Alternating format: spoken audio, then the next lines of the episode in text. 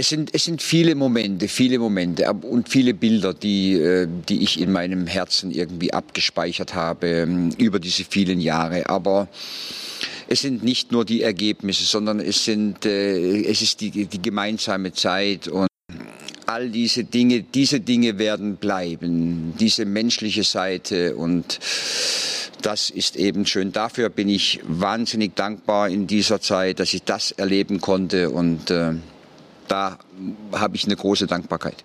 Auch diese menschlichen Dinge über allem stehen und dass das wichtig ist und dass ich mit Menschen einen Weg gehen konnte, mit Schwierigkeiten, mit, äh, mit Erfolgen. Normal, das ist das auch wie im, wie im normalen Leben ist. Man äh, wird nicht immer glücklich und zufrieden sein. Es gibt auch Niederlagen, die Schmerzen, die man verarbeiten muss, über Enttäuschungen, über die man wegkommen muss. Das ist natürlich Fußball, wie, wie im Leben ist, gibt es ein Auf und Ab. Aber dass für mich Dinge bleiben, für mich Dinge bleiben unabhängig vom ein oder anderen Ergebnis. Ja, mein, mein Herz schlägt weiterhin schwarz-rot-gold.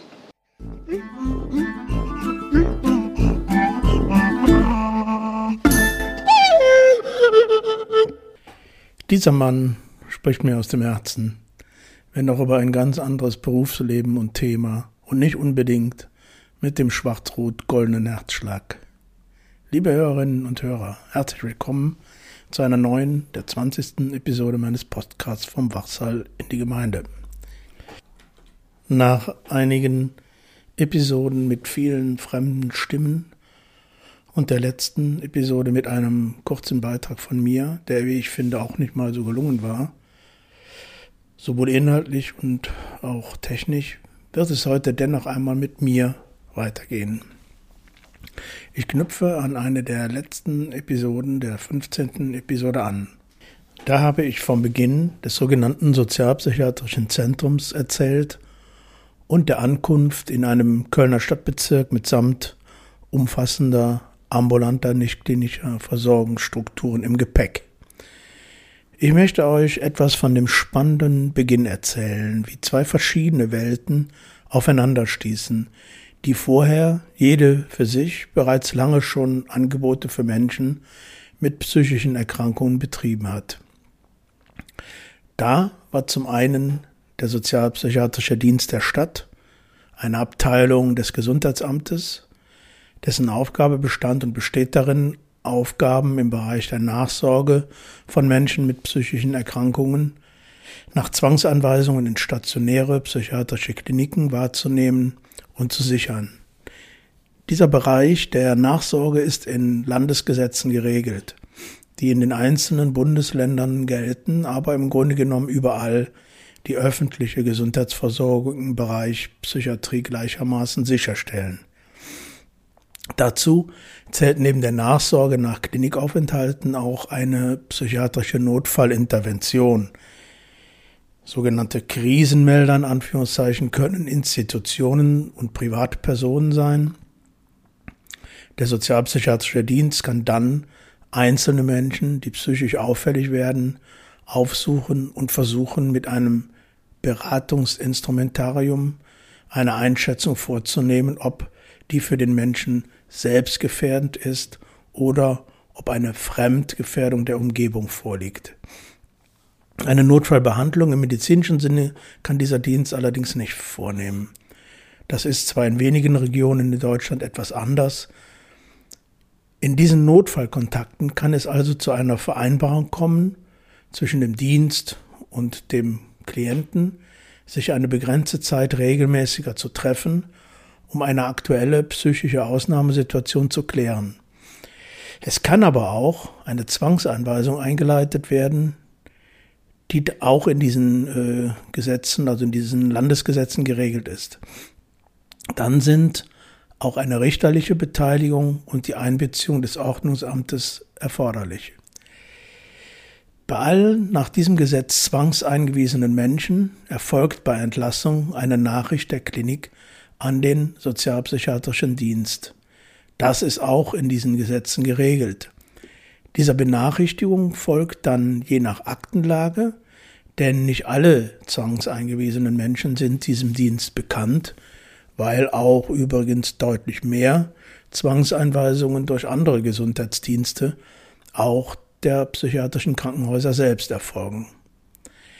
Ein Hausbesuch oder aber es wird kein Kontakt für erforderlich gehalten, was dieser Dienst nicht leisten konnte, jedenfalls vor der Gründung der SBZ, also der sozialpsychiatrischen Zentren, war weitergehende Hilfen wie betreutes Wohnen, Kontaktstellenangebote und tagesstrukturierende Angebote. Alles Hilfen, die aber notwendig sein können, nach Klinikaufenthalten, um die persönliche Situation zu verbessern und auch so quasi präventiv weitere psychiatrische Klinikaufenthalte reduzieren oder gar vermeiden. Ja, und genau diese Angebote hatten und haben viele sogenannte freie und kirchliche Träger, aber schon lange im Programm. Deshalb äh, war es die konzeptionelle Idee, diese sozialpsychiatrischen Dienste und diese freien Träger in eine vertraglich verbindliche Kooperation und unter ein Dach zu bringen. Denn so war es künftig möglich, all diesen Menschen, mit denen der sozialpsychiatrische Dienst per Gesetz in Kontakt kam oder kommt, weiterführende Unterstützungsangebote zu unterbreiten und sie an diese Hilfen aktiv heranzuführen. Diese weiterführenden Angebote waren und sind allerdings freiwillig und können nicht in Anführungszeichen zwangs zugeführt werden, was auch keinen Sinn machen würde, was auch nicht funktionieren würde. Alle weiterführenden Angebote waren und sind aber auch für alle anderen Menschen mit psychischen Erkrankungen offen, die nicht über diesen sozialpsychiatrischen Dienst herangeführt wurden und werden, also im Grunde genommen für alle Bürgerinnen und Bürger der Stadt. So, und jetzt beschreibe ich mal, wie diese zwei Welten zueinander kamen. Vielleicht ist es schon etwas spürbar, dass es eine gewisse Spannung geben kann, könnte, wenn also die Haltung gänzlich freiwillige Kontaktangebote mit durch gesetzlich verankerten Zwangsmaßnahmen kontaktierte Menschen zusammenkommen sollen. Aber auch der Charakter städtischer Verwaltungsstruktur und der von gemeinnützigen Vereinen mit schlanker Hierarchie und ähnlichem passt nicht so einfach zusammen. Zumal speziell dieser Verein, und das gilt auch für viele andere Vereine aus dieser Zeit, eine Menge Ideale der damaligen Zeit für sich in Anspruch nahmen, also ganz und gar ein Kind seiner politischen Zeit war. Basisdemokratie, keine klassischen Leitungsstrukturen, Rotation als Prinzip persönliche Machtstruktur zu verhindern und überhaupt eine dezentrale Organisation zu bevorzugen. Das alles diente dazu, als kleiner Verein ein Teil der alternativen Bewegung der Republik zu sein und die Fortschrittlichkeit auch in den eher muffigen Mief des Vereinslebens zu tragen und den Menschen mit psychischen Problemen wirklich eine Teilhabe am gesellschaftlichen Leben zu ermöglichen, sie zu empowern. Die sozialistische Selbsthilfe Köln, ich habe schon häufiger über diese äh, äh, Gruppe gesprochen, die in den 1980er Jahren eine Menge Beschwerdezentren betrieb und mit diesen Beschwerdezentren die äh, Anstaltspsychiatrie und den Kampf gegen diese Anstaltspsychiatrie führte und die Missstände in der Psychiatrie öffentlich skandalisierte, beschreibt allerdings diesen Teil der neuen fortschrittlichen Psychiatriebewegung in die Gemeinde. Er beschreibt, also der SSK, diese Bewegung aus einer ganz anderen Perspektive. Ich zitiere aus der oder von der Internetseite des, der Sozialistischen Selbsthilfe Köln. Diese findet man dann auch in, in, in den Hintergrundinformationen im Blog. Zitat also. Die Aktionen von SSK und Beschwerdezentren haben die Psychiatriereform entscheidend vorangetrieben. In den Anstalten werden die schlimmsten Missstände beseitigt Mit den gemeindenahen, in Anführungszeichen, Einrichtungen soll die Psychiatrie ein freundlicheres Gesicht bekommen. Der Zwang wirkt verstreuter und unsichtbarer. Kleine Einrichtungen statt Großanstalten, bunte Pillen statt der hässlichen Fesseln. Der SSK sieht die neue Gemeindepsychiatrie nicht als erkämpfte Verbesserung, sondern in erster Linie als Gefahr. Die Psychiatrie dringt noch weiter in die Gesellschaft vor. Die Tendenz, gesellschaftliche Probleme mit Psychiatrie anzugehen und mit Psychodrogen ruhig zu stellen, nimmt dadurch zu. Der heutige Verbrauch an Psychopharmaka, zum Beispiel der massenhafte Einsatz von Dämpfungsmitteln an Schulen, übersteigt noch bei weitem die damaligen Befürchtungen. Soweit das Zitat, was auf dieser Internetseite die Geschichte der äh, SSK-Bewegung äh, beschreibt, allerdings auch aktuelle Dinge, aber eben an einem Teil der Internetseite auch die, die Geschichte. Zurück zu meiner Sichtweise der Dinge, nämlich zurück zu dem, was bisher nicht zusammengehörte und äh, noch einen langen Weg vor sich haben würde. Die Hürden der Zusammenarbeit lagen in technischer Hinsicht oftmals bei dem Themen Datenschutz, Kompatibilität und gemeinsame Nutzung der IT-Systeme, gemeinsamer Briefkopf oder oder eben nicht räumliche Gestaltung bei der Steuerung des Publikumsverkehrs. Solche Dinge standen tatsächlich auch immer mal im Vordergrund zu Beginn.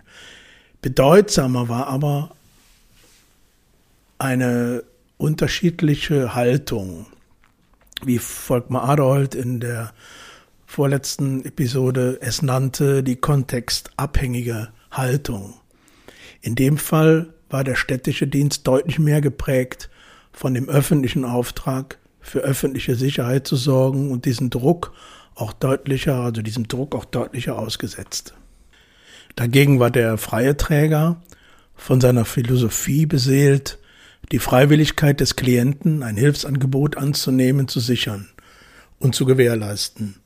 Und trotzdem trafen sich hier täglich engagierte Fachleute mit sehr ähnlichen Vorstellungen, wie Hilfen an Menschen vermittelt werden können, die diesen Hilfsangeboten aber eigentlich sehr kritisch und ambivalent gegenüberstehen. Wen wundert das, dass diese ambivalent sind? Denn der, die meinen Podcast verfolgen und die oftmals unmenschlichen Absichten und Vorgehensweisen der Psychiatrie sich vor Augen halten. Die wöchentlichen Teamsitzungen und äh, monatlichen Supervisionssitzungen waren der Kristallisationspunkt und der Ort, an dem diese Haltungen neu bestimmt wurden. Ich selbst war nicht zimperlich, Konflikte zuzuspitzen, zwar schon mit der Intention, neue Wege zu finden, aber eben nur wenig zu wissen, was geht. Unser Spagat bestand dann am Anfang darin, einen Handschlag zwischen dem eher fundamentalen, das Psychiatriesystem gänzlich ablehnender sozial, äh, sozialistischer Selbsthilfe Köln und einer ordnungspolitisch sehr machtvollen Behörde herzustellen. Das sah eben so aus, dass wir tatsächlich in dem Stadtbezirk, äh, da wo wir mit dem sozialpsychiatrischen Zentrum tatsächlich auch angesiedelt waren, konkrete Kontakte zu dem SSK geknüpft haben, um äh, da einfach zu gucken, was geht da an Kooperation. Wir wussten, dass da auch viele Menschen sind, äh, denen es gar nicht gut geht, die eben teilweise aus Psychiatrien gekommen sind und dort Unterschlupf gefunden haben. Und wir hatten so ein bisschen die Vorstellung, naja, vielleicht können wir ja auch trotz unserer nicht so, nicht so gewollten äh, Dasein da auch etwas helfen oder einfach ein Angebot machen und irgendeine Form von Kooperation finden.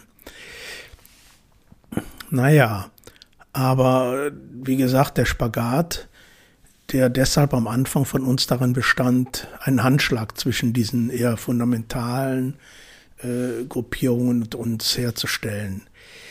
Allerdings muss ich sagen, rückblickend natürlich, aber auch schon damals war das schnell klar, in einer auch dieses Mal wieder eher naiven Vorstellungen diese gesellschaftlichen Pole äh, in so einer wichtigen Frage der menschlichen psychischen Existenz zu befrieden, einander näher zu bringen. Naja, wie soll das aber praktisch oder wie wir damals lieber sagten, konkret gehen? Bitte, bittere Erfahrungen sollten unseren Kurs auch an dieser Stelle wieder mal korrigieren. Wir hatten das Potenzial, psychischer Irrwege, aber eigentlich eher krimineller Destruktivität und die Wege menschlicher Abgründe total unterschätzt. Ich möchte auf dieses einzelne gleich zu Beginn damals der, der, der Gründung des SBZ sehr tragischen Erlebnis ist es äh, gar nicht so konkret eingehen. Es war jedenfalls so, dass zu den ersten Nutzerinnen äh, des SBZ. Da gab es ja die eine Kontaktstelle, in dem sich also Leute täglich trafen und, und das Zufall war, wer da zusammenkam oder wer da überhaupt hinkam. Dass eben zu einer der ersten Nutzerinnen auch jemand gehörte, der die über dieses Potenzial verfügte. Es wurde ein Brand in einem Haus des SSK gelegt, bei dem auch ein Kind starb. Wir haben nicht wahrgenommen, dass derjenige, der bei uns als Nutzer auch in der Kontaktstelle war, äh, dazu in der Lage gewesen wäre. Wir haben es einfach nicht wahrgenommen, wir haben es nicht mitbekommen. Äh, es war tragisch. Der SSK schreibt ebenfalls auf seiner Internetseite in seinem Geschichtsteil dazu, ich zitiere jetzt, nach zwei Bränden im Lager des SSK Ehrenfeld das ist ein Stadtbezirk in Köln, und mehreren kleinen Bränden auf dem Gelände brennt im August 1989 das Böllhaus. Meine Anmerkung dazu, äh, Heinrich Böll hatte dem SSK in den 80er Jahren ein Haus äh, geschenkt, in dem eben eine der Gruppen lebte, und das war ein, ein Haus in Ehrenfeld, dieses eben gebrannt hat, zwei Männer und ein Kind starben. Erst viel später kommt raus, das, das ist jetzt wieder die, äh, schreibt jetzt wieder der SSK, erst viel später kommt raus, dass eine ehemalige Bewohnerin den Brand gelegt hat, die aus der Klapse zum SSK gekommen und nach gruppeninternem Streit rausgeflogen war. Zitat Ende naja, für uns war das ein Bruch, ein Realitätseinbruch, die Grenze, einen solchen Handschlag zu dem Zeitpunkt weiter zu verfolgen. Unsere ordnungspolitisch orientierten Teamkollegen der Stadt hatten Angst vor einem Skandal, sollte die Stadt damit in Verbindung gebracht werden. Wir, waren alle zutiefst traurig und geschockt und ich glaube auch, dass wir das nicht hätten wirklich verhindern können aber man steckt äh, dann doch schon irgendwie mitten, mitten in so einem tragischen Ereignis mit drin und macht sich ganz viele Gedanken, was man doch vielleicht hätte da an der Stelle anders machen können.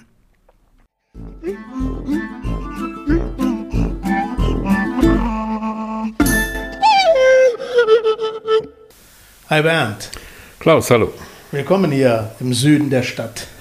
Dein Thema Dein musikalisches Thema heute ist die besondere interaktive Zwischenmenschlichkeit. Oh, weia, achte Worte, ja. Du nennst das klarer und einfacher. Und sie spielt auch im Süden, einem anderen Süden allerdings. Was bringst du den Hörerinnen und Hörern denn heute mit? Gut, nach langer Anreise aus dem Osten unserer Stadt äh, bringe ich ein paar Worte und ein bisschen Musik zum Beziehungsverhältnis Väter und Töchter oder Töchter und Väter, wie auch immer.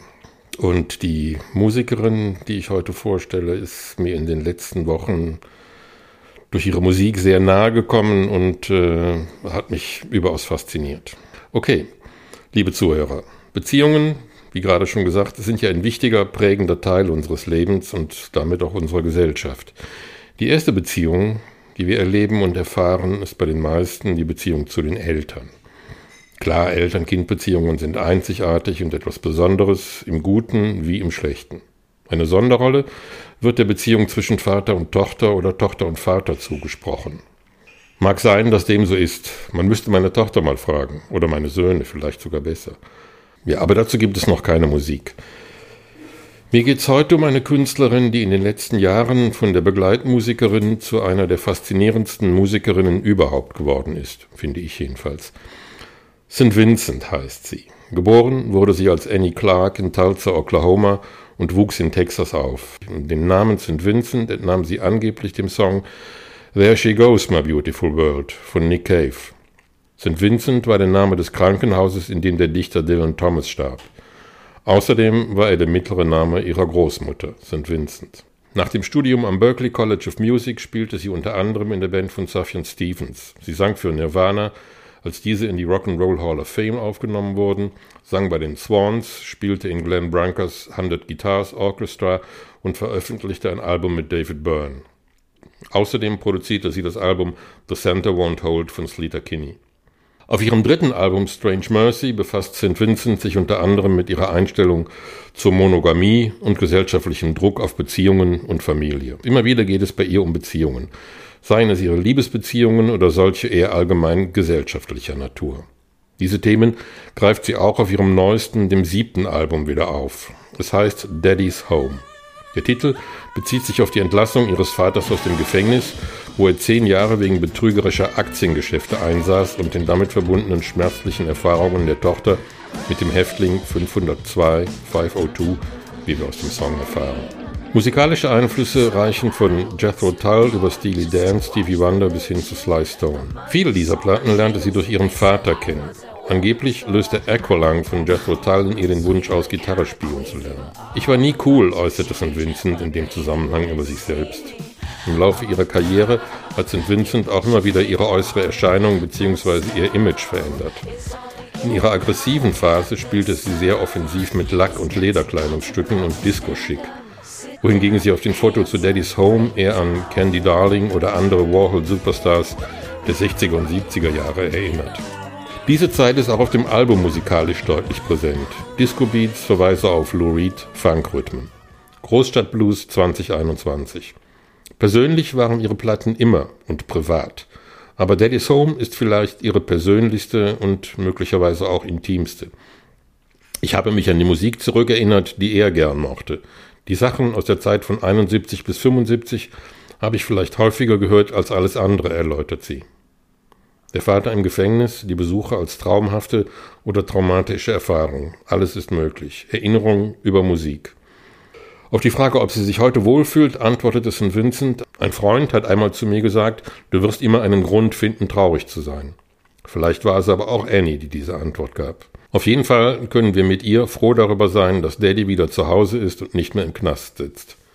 Nicht nur, aber auch wegen dieses tollen Albums. Daddy's Home. Ich kenne übrigens einen Mann, der sich früher gewünscht hat, seine Tochter möge Musikerin, genauer gesagt Sängerin werden. Aber das ist eine andere Vater-Tochter-Geschichte.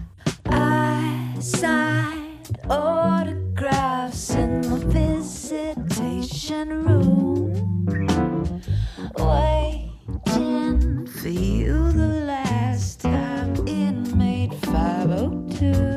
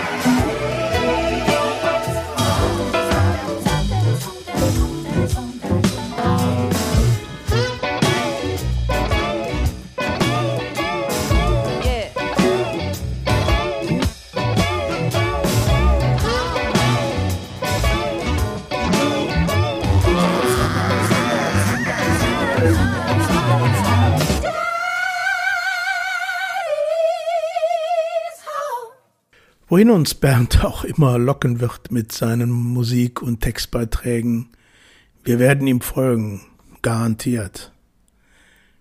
Vielen Dank, liebe Zuhörerinnen und Zuhörer, fürs Zuhören. Es freut mich, wenn etwas für euch dabei war. Fortsetzung folgt in 14 Tagen und wenn ihr wollt, empfehlt uns doch weiter und bleibt auf dem bunten Regenbogenfarbenweg. Ete a vista.